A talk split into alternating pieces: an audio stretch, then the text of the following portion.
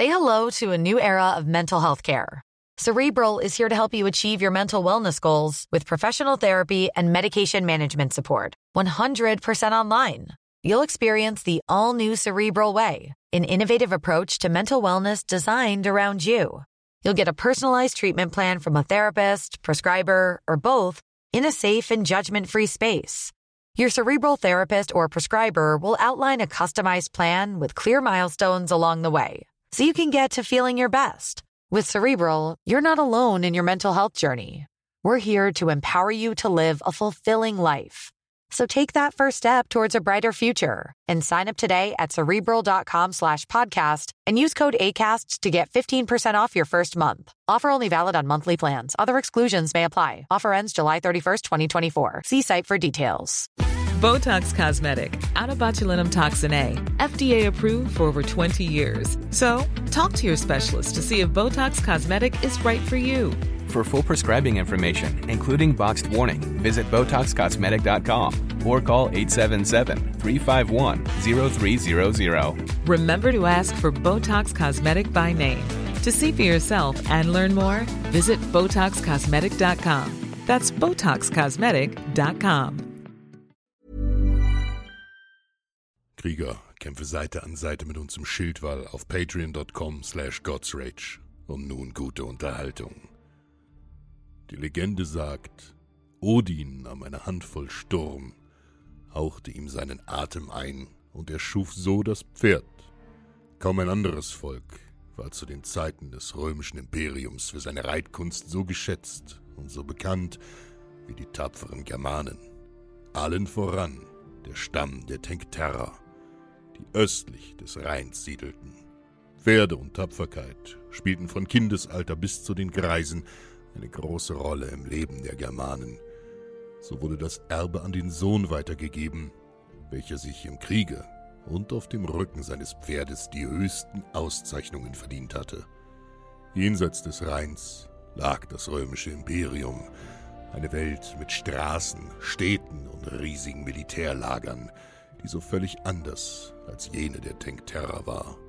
Östlich des Flusses war das Land mit seinen dichten Wäldern und undurchdringlichen Sümpfen, bis auf ein paar weit verstreute Siedlungen, sich selbst überlassen.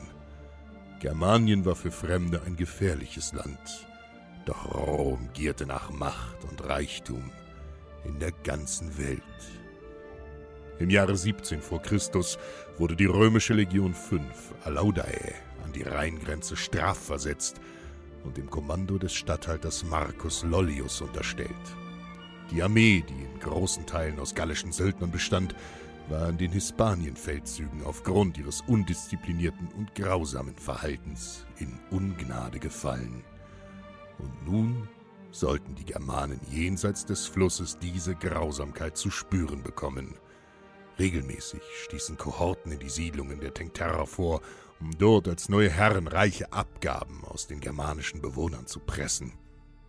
Es wurde willkürlich gemordet und vergewaltigt, bis zu dem Tag, als einige Legionäre ein Heiligtum der Tencterer entweihten. Die Rache der Germanen ließ sich nun nicht mehr aufhalten. Sie machten kurzen Prozess und nagelten jeden Römer, den sie in ihren Dörfern antrafen, an die Eichen ihres Heiligtums. Doch Rom duldete keinen Widerstand. Die Germanen sollten für ihre Taten bezahlen, und Marcus Lollius schickte seine komplette Reiterei, um Vergeltung an den Aufständischen zu üben. Dreihundert Equites überquerten den Rhein in das unheimliche Land der Germanen. Doch ein Volk der Pferde mit Reiterei anzugreifen, war kein glücklicher Schachzug. Die Tencterer waren vorbereitet, und so starben auch diese Legionäre wenig später in den dichten Wäldern Germaniens.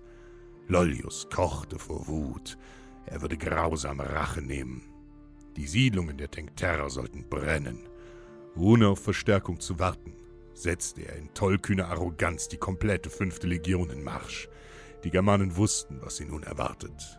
Bereits Cäsars Legionen hatten Tausende von ihnen in den Jahren zuvor umgebracht und versklavt, um die angebliche Herrlichkeit Roms nach Germanien zu bringen.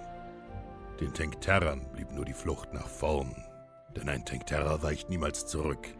Sie verbündeten sich mit den benachbarten Stämmen der Usipeter und Sugamba. Gemeinsam bildeten sie ein gewaltiges germanisches Heer, bewaffnet mit Tausenden von Speeren.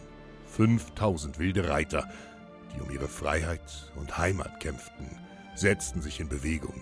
Und diesmal waren sie es, die den Rhein überquerten. Einen halben Tagesmarsch westlich des Niederrheins trafen sie auf die heranmarschierende römische Legion, die in der offenen Landschaft keine Deckung einnehmen konnte. Wie ein alles verschlingender Tornado retten die Germanen kreisförmig um die Legionäre, die sich in dichter Formation mit ihren Schilden zu schützen suchten. Gegen die wendige, schnelle Reiterei und die unzähligen Wurfspeere, die aus allen Richtungen auf sie einprasselten, hatten selbst die disziplinierten Legionäre keine Chance. Als ein Speer den Hals des Aquilifer, des Trägers der Adlerstandarte der ersten Kohorte traf, brach Panik aus. Die noch lebenden Legionäre ergriffen heillos die Flucht und ließen Waffen, Feldzeichen und Ausrüstung auf dem Schlachtfeld zurück. Dies war die größte Schande, die eine römische Legion erleiden konnte. Die Germanen hingegen kannten keine Gnade und machten kurzen Prozess mit den Feiglingen. Marcus Lollius wurde vom Senat geächtet und beging einige Jahre später Selbstmord. Der mutige Sieg der Tencterra stellte erst den Anfang einer gewaltigen Reihe von Kriegen und Kämpfen dar, die mit der berühmten Varusschlacht im Teutoburger Wald ihren Höhepunkt finden sollten. Man kann einem Tencterra alles nehmen, doch niemals seine Freiheit.